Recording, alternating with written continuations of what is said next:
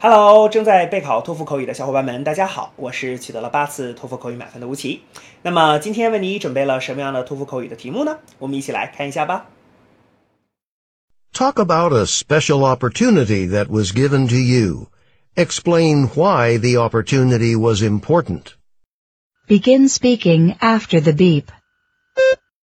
Well, uh, when I was in high school, I was given a very special opportunity so I could study abroad for a year.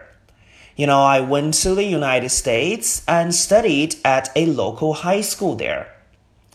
Um, this opportunity was quite important to me um, because it really helped me to improve my English.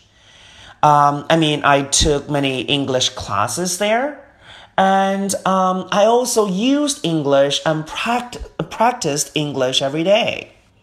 Um, as a result, I could speak much better than before. So, this is a very special opportunity to me.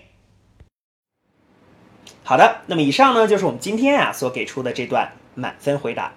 接下来需要屏幕前的你做些什么呢？那就是要跟读和模仿这一段录音。